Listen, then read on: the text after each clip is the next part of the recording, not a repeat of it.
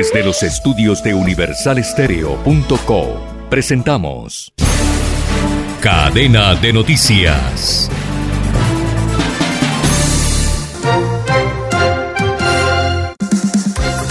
Radio Francia Internacional. Noticias del Mundo.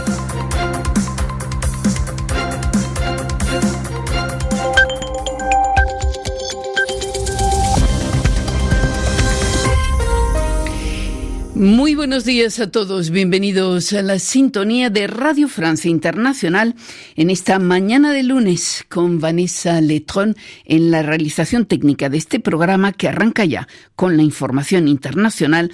Estos son nuestros titulares en este 22 de noviembre.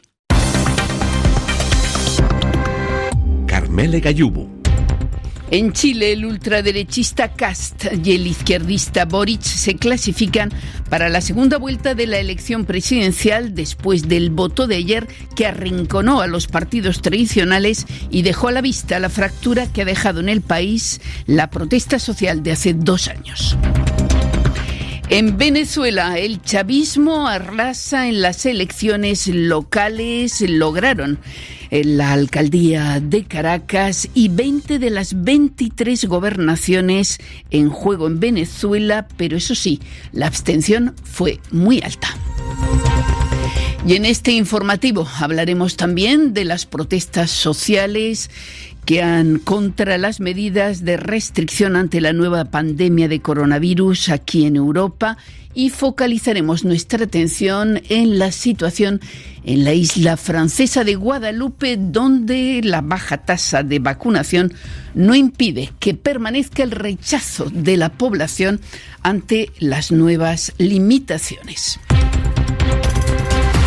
Noticias en RFI. ¿Hacia dónde camina Chile? La pregunta está en el aire después de la primera vuelta de la elección presidencial que se saldó con la relegación a un segundo plano de los partidos políticos tradicionales y la clasificación para la segunda vuelta del 19 de diciembre de dos opciones antagónicas, la del ultraderechista José Antonio Cast, candidato del Partido Republicano y que con casi el 28% de los votos fue ayer el más votado, y el joven candidato de la izquierda radical, Gabriel Boric, quien consiguió algo más del 25% de los sufragios.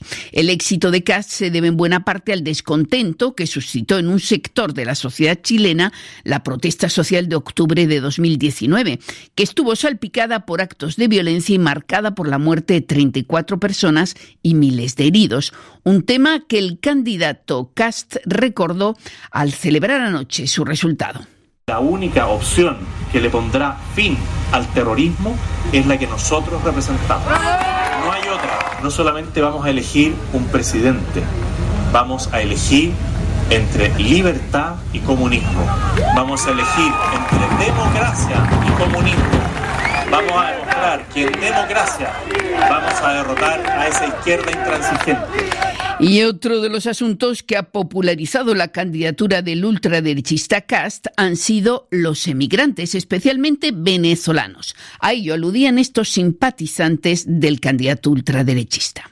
Chile es un país pequeño, no es un país rico, y, y para que vengan a sufrir quizás no tanto como seguramente están sufriendo en Venezuela, yo creo que no, yo creo que no es bueno para ellos y tampoco es bueno para los chilenos. Eh, necesitamos a alguien que venga a poner orden, necesitamos a alguien que venga a armar la casa de nuevo, a limpiar, a sacar lo que no está funcionando y creo que, que con San Antonio es una gran forma de hacerlo. Y en el otro extremo del abanico político y con otro modelo de Chile en mente, el izquierdista Gabriel Boric también festejó anoche su paso a la segunda vuelta. Ahí estaba nuestro enviado especial, Rafael Morán.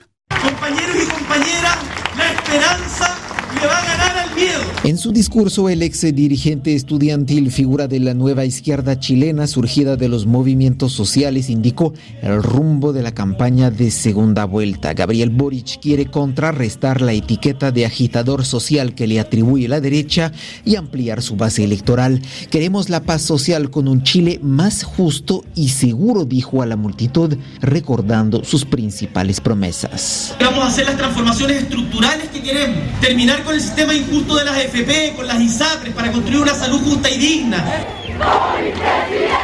Frente al escenario, Patricio, partidario de Gabriel Boric, comparte con nosotros un sentimiento contrastado. Esperanza de que, de que los sectores democráticos nos unamos y preocupación de que a pesar de lo que vivió este país, eh, CAS obtenga un 28 o 29%, con una participación no muy grande. Gabriel Boric ya puede contar con el apoyo del candidato progresista Marco Enrique Sominami, pero aún queda pendiente el apoyo de la centrista Yasna Proboste, ex ministra de Michelle Bachelet. Nada está ganado para la segunda vuelta contra el ultraconservador José Antonio Cast, nostálgico de la dictadura de Augusto Pinochet. Desde Santiago de Chile, Rafael Morán, Radio Francia Internacional.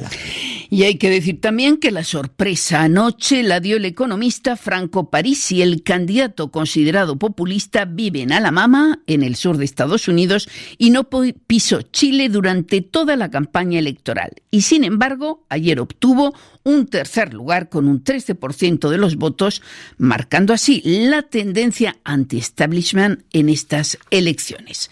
Y otros comicios, estos regionales, tuvieron ayer lugar en Venezuela sin suscitar gran interés entre los ciudadanos, ya que la participación se situó por debajo del 42%. Pero el resultado fue claro. Los candidatos chavistas arrollaron, consiguieron 20 de las 23 gobernaciones en juego y la oposición, que acudió de nuevo dividida, se mostró impotente en las urnas y solo logró ganar en tres estados, incluido Zulia, eso sí, el más poblado del país. El chavista Partido Socialista de Venezuela se llevó por su parte la alcaldía de Caracas y gobernaciones como la de Apure o de Lara.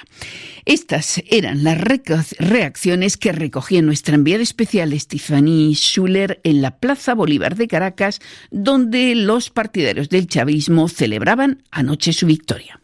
Bueno, esperamos que ellos se aboquen un poco más al pueblo, porque de verdad que con esa guerra económica que tenemos impuesta por los Estados Unidos, todo lo que hemos sido las personas más pobres hemos pasado demasiado.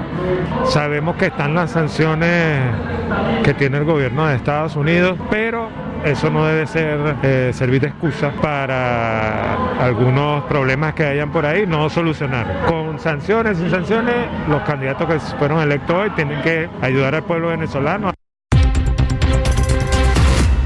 Dos de los 17 misioneros estadounidenses que fueron secuestrados en Haití en octubre han sido liberados, según afirma la organización religiosa para la que trabajan. El grupo, formado por misioneros y sus familiares, fue secuestrado el 16 de octubre cuando volvía de visitar un orfanato cerca de Puerto Príncipe en una zona controlada por uno de los grupos criminales más poderosos de Haití.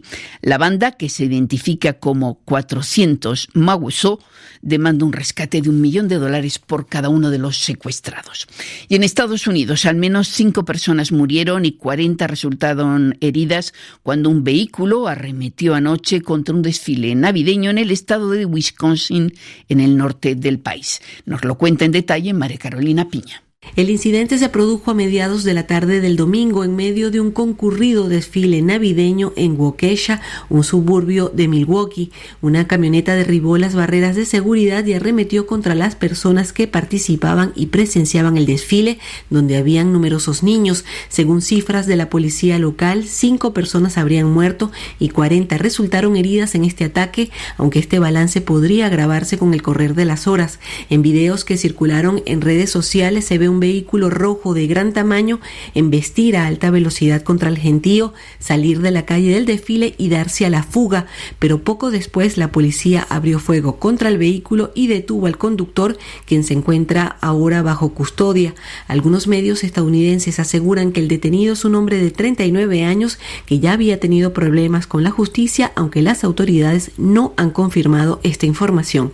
Este ataque se produjo a pocos días de que en el mismo estado de Wisconsin la justicia absolviera al joven Kyle Rittenhouse, quien mató a tiros a dos hombres durante las protestas contra la brutalidad policial el año pasado en la localidad de Kenosha. Gracias, María Carolina. Y aquí en Europa el fin de semana estuvo marcado por nuevas protestas contra las restricciones que ha generado la nueva ola de la epidemia de coronavirus, que se ha intensificado en particular en el centro de Europa. Holanda vivió así su tercera noche consecutiva de protestas con actos de vandalismo en varias ciudades, aunque hubo menos violencia que la que se vivió en Rotterdam el viernes o el sábado en La Haya. 145 personas fueron detenidas en Holanda en estos tres días. También los manifestantes eh, salieron a la calle en Bélgica con choques el domingo en Bruselas y mientras tanto Viena, la capital austriaca, amaneció hoy sumida en el silencio con la entrada en vigor de un general en el país que se prevé dure 20 días. También la situación es muy tensa en la isla de Guadalupe, en las Antillas francesas, en el Caribe. Allí el porcentaje de vacunados es muy insuficiente, por debajo del 50%, pero una parte de la población sigue rechazando las medidas sanitarias con una protesta violenta que deja traslucir también un descontento social crónico en esa isla. Nos lo cuenta Asbel López. Las protestas más duras se han registrado en Guadalupe, quema de bienes públicos, lanzamiento de piedras a las fuerzas del orden, vandalismo, también bloqueos de carreteras, en particular el acceso a los hospitales. Patrick Portecop, médico de urgencias en Guadalupe. Las protestas antivacunas han sido recuperadas por sindicatos con una posición política definida. A esto se agrega un retraso significativo en la vacunación. Los habitantes de Guadalupe que necesitan tratamiento en el hospital se topan además con huelguistas que dicen filtrar la entrada, pero que es en realidad una situación muy disuasiva que dificulta el acceso de la mayoría de los pacientes. Esta situación explosiva no sorprende a los nativos de Guadalupe, una de las dos islas principales del archipiélago de las Antillas francesas, pues el malestar es profundo y de hace muchos años. Patrick Caram, vicepresidente del Consejo Regional del Departamento de Île-de-France, nacido en Guadalupe. El pase sanitario es la chispa. En realidad hay un malestar social, malestar de identidad con respecto a la República, un creciente sentimiento de pérdida de nivel de vida y de abandono. Antillas Francesas se enfrentó a una dura cuarta ola cuyas tasas de incidencia superaron los mil casos por cada 100.000 habitantes en Martinica y hasta 2.000 en Guadalupe. Y en la actualidad internacional de este lunes hay que destacar también un giro en la crisis política en Sudán. El primer ministro Abdallah Hamdok, eh, apartado del cargo tras el golpe de Estado de hace un mes, volvió a tomar las riendas de la transición tras un acuerdo ayer con el general Abdel Fattah al-Burran para compartir el poder, ambos prometieron retomar el proceso de transición. Braulio Moro. Presentado como un acuerdo que abre la puerta a los retos de la transición democrática, el pacto entre el general Abdel Fattah al-Burhan, quien se hizo del poder tras el golpe de Estado del 25 de octubre pasado, y el primer ministro Abdallah Hamdok, que retoma su cargo luego de la sonada militar, lejos está de cerrar la crisis que sacude Sudán desde hace tres años. En Jartum, capital del país donde se firmó el acuerdo, fuerzas de seguridad abrieron fuego contra los manifestantes que denunciaban lo que califican como traición de Hamdok, en tanto que miles más protestaron en otras ciudades como Kasala y Puerto Sudán, situadas al este del país, y en Atbara, al norte. Gracias, Braulio Moro. Aquí ponemos punto final a este informativo de RFI. Hacemos una pausa y ya volvemos.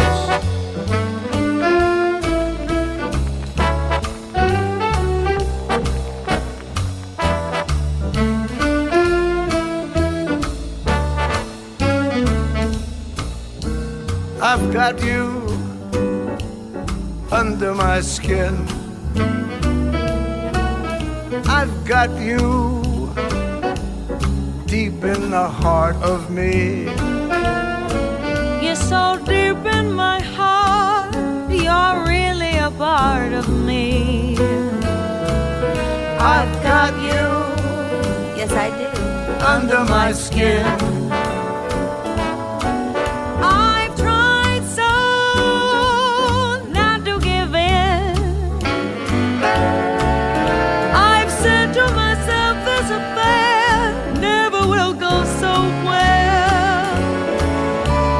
Why should I try to resist when, darling, I know so well? I've got you under my skin? I'd sacrifice anything, come what might, for the sake of having you near, in spite of a warning voice that comes in the night and repeats and repeats in my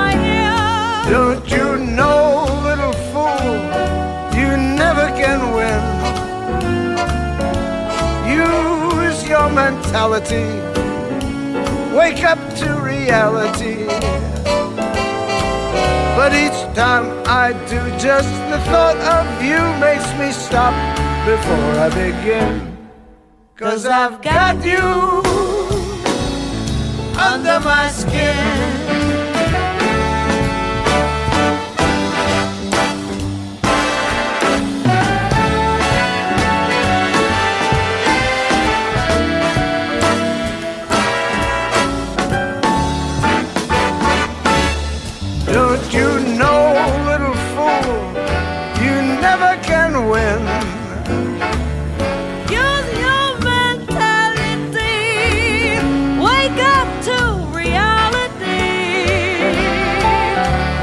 Time that I do, just the thought of you makes me stop before I begin.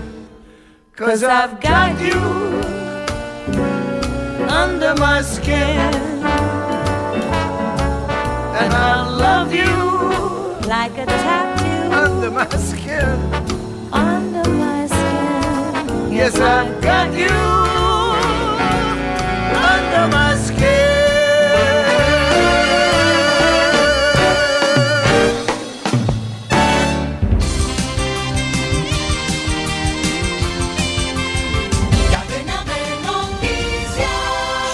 Australia anunció que admitirá la entrada de estudiantes y trabajadores especializados extranjeros a partir de diciembre, al aliviar una de las restricciones sanitarias más severas del mundo debido a la pandemia de COVID-19 que ha contagiado en el planeta a 258 millones de personas. El director de la Organización Mundial de la Salud para Europa, Hans Klug, prometió hoy ayuda médica a cerca de 2.000 migrantes varados desde hace más de dos semanas en la frontera entre Bielorrusia y Polonia. China y la Asociación de Naciones del Sudeste Asiático acordaron hoy elevar sus relaciones diplomáticas al nivel de asociación integral, pese a las continuas disputas territoriales en el mar de la China Meridional. Estados Unidos aparece por primera vez en la lista de las democracias en retroceso, principalmente por el deterioro durante la segunda mitad de la presidencia de Donald Trump, según un informe sobre la democracia en el mundo publicado este lunes por la organización internacional IDEA. Cinco personas murieron y más de 40 resultaron heridas cuando una camioneta arrolló una barricada y embistió contra los participantes en un desfile navideño en Wisconsin, Estados Unidos. El suceso convirtió en horror una alegre escena con bandas de música y niños bailando. A una semana para las elecciones generales en Honduras, los dos candidatos a la presidencia con las mayores opciones de triunfo, según las encuestas, cerraban sus campañas con eventos masivos en las principales ciudades de ese país centroamericano. El chavismo consolidó su poder en Venezuela al ganar en 20 de los 23 estados del país, además de Caracas, en las elecciones regionales, unos comicios en los que votó el 41.8% del censo y que por primera vez en 15 años contaron con una misión de observación electoral de la Unión Europea. Un candidato ultraderechista, José Antonio Cast, y uno izquierdista apoyado por el Partido Comunista, Gabriel Boric, disputarán la presidencia de Chile en un balotaje el 19 de diciembre, luego de que ninguno obtuviera los votos necesarios para ganar en la primera vuelta ayer domingo. Esta fue la vuelta al mundo en 120 segundos. En un mundo digitalizado, entérate de las noticias con un solo clic. www.lagrannoticia.com. Ponte al día con todo lo que ocurre a tu alrededor y el mundo. Lagrannoticia.com. Dirige Jorge Medina Rendón. Gustavo Álvarez Gardiazabal, la crónica del día.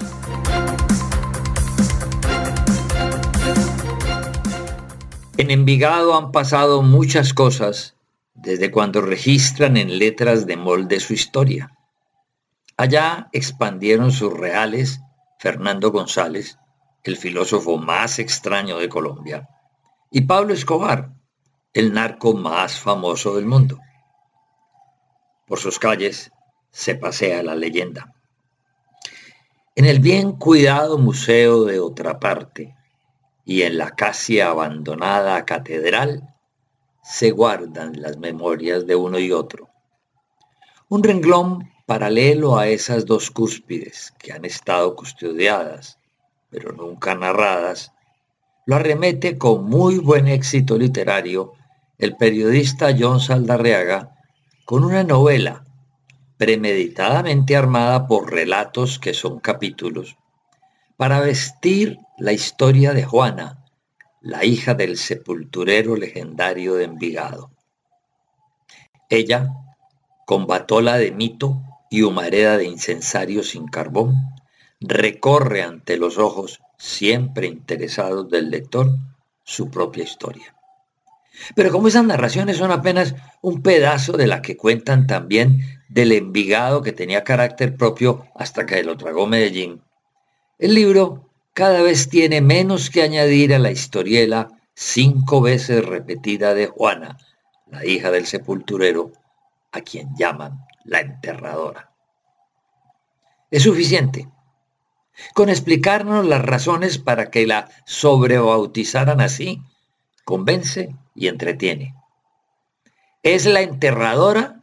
No, porque acompaña a su padre en sus penosas labores cotidianas de recibir y sepultar a los difuntos, o porque vive en ella y su familia en una casita injerta a las tumbas que con tanta curia va cerrando el viejo centenario. Menos porque coadministra con su padre un cementerio que no parece tener dueño distinto a su progenitor. Juana es la enterradora porque se casó cinco veces por la iglesia y cinco veces enviudó hasta que se ganó la fama de haber visto morir en metáforas y en la realidad a los cinco maridos. A ellos los usa para hacer el amor entre las tumbas o en la pequeña pieza del recinto familiar incrustado en el cementerio. Pero también los utiliza para narrar con vértigo de manejador cultural y lenguaje perfecta y envidiablemente escogido.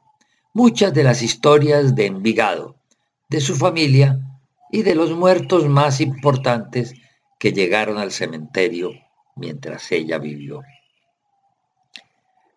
Quizás por todo ese acumulado de perífrasis y amuletos verbales, o por la forma de cascada que utiliza Saldarriaga para ir llevando al lector hasta el final, mientras hace paréntesis para adoctrinarnos miserablemente. O de pronto, porque Saldarriaga ha sido más sobradamente un cronista que un columnista, la novela resulta muy agradable para cualquier lector. Así les truje los recuerdos, o en los primeros sueños de un día ajetreado se le aparezca al finalizar el fantasma de Juana la enterradora. Muchas gracias. Universal Radio, para compartir un café. Alberto Marchena. Un 22 de noviembre del año 1997 muere Michael Hutchins de la banda In Excess, su vocalista y líder. Fue encontrado muerto en un hotel en Sydney, Australia. Después de los estudios pertinentes, eh, se llegó a la conclusión que la muerte había sido por suicidio, pero siempre ha estado cuestionada eh, exactamente la forma como Michael Hutchins murió. Tenía en ese momento 37 años de edad. Ese mismo día, pero en el año de 1968, The Beatles lanzan su álbum doble llamado The White Album, conocido como uno de los discos más progresivos de la banda y que tiene una canción que muchos consideran como la primera canción grunge de la historia que se llama Helter Skelter. Esas dos cosas pasaron un 22 de noviembre. La primera del 97 y la segunda del año 1968.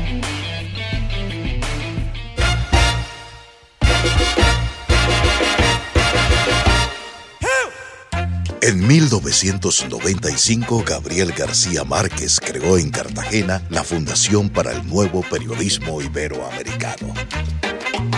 Tras 25 años impulsando el periodismo independiente, ético, innovador y riguroso, ahora somos Fundación Gabo. Somos taller de periodismo. Formamos, inspiramos, incentivamos y conectamos a periodistas de toda Iberoamérica. Somos Premio Gabo. Premiamos el mejor periodismo en español y portugués. Somos Festival Gabo. Celebramos en Medellín el poder de las historias en la mayor fiesta del periodismo y la curiosidad. Somos Centro Gabo A partir del legado de Gabo, promovemos proyectos de desarrollo social, cultural y educativo. Somos Fundación Gabo. Con camaradería y severidad desde el Caribe colombiano, promovemos un mejor periodismo, la creatividad y la memoria de nuestro fundador. La voz de América. Noticias del mundo.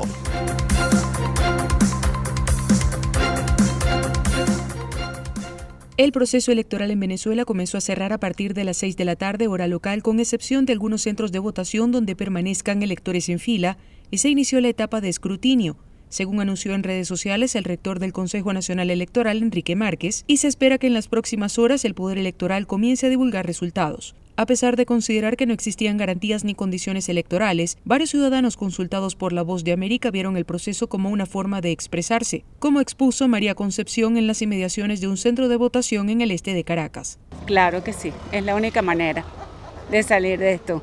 Hay que participar. El ex candidato presidencial Enrique Capriles, uno de los líderes que promovió la participación, insistió en que el voto es el único mecanismo posible para que muchos ciudadanos puedan manifestar su descontento. Y hay unos vivos por ahí, jefes del PSU, que le dicen, me tienes que mandar una foto del voto.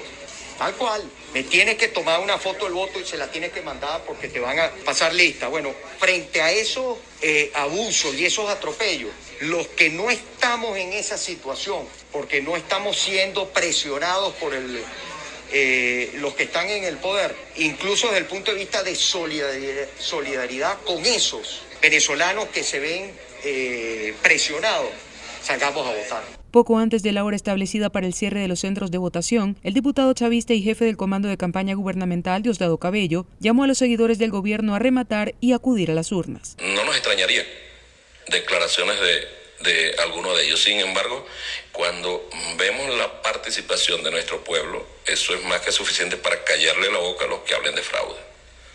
Es la participación del pueblo y este llamado que hacemos nosotros en este instante, eso es para el remate. Las elecciones regionales y municipales estuvieron marcadas por baja afluencia de ciudadanos y retrasos en la apertura de muchas mesas de votación por falta de miembros de mesa y la renuencia del Consejo Nacional Electoral de, en algunos casos, permitir la acreditación a testigos como miembros de mesa. Isabel Santos, jefa de la misión de observación electoral de la Unión Europea, aseguró en una declaración que los problemas que se presentaron en varios centros de votación fueron resueltos y aunque estaba prevista una segunda comparecencia ante los medios, durante la tarde del domingo, esta fue cancelada y se espera que emita un nuevo pronunciamiento respecto al evento electoral el martes a mediodía. Aunque en general el proceso transcurrió en calma, en el estado Zulia, al oeste de Venezuela, una persona falleció y 12 resultaron heridas en medio de un tiroteo registrado en un centro de votación. Al respecto, el ministro de Interior y Justicia, Remigio Ceballos, dijo que los violentos serían puestos a la orden de la justicia venezolana y subrayó que se trató de un hecho delictivo aislado en la jornada electoral. Carolina Alcalde, Voz de América, Caracas.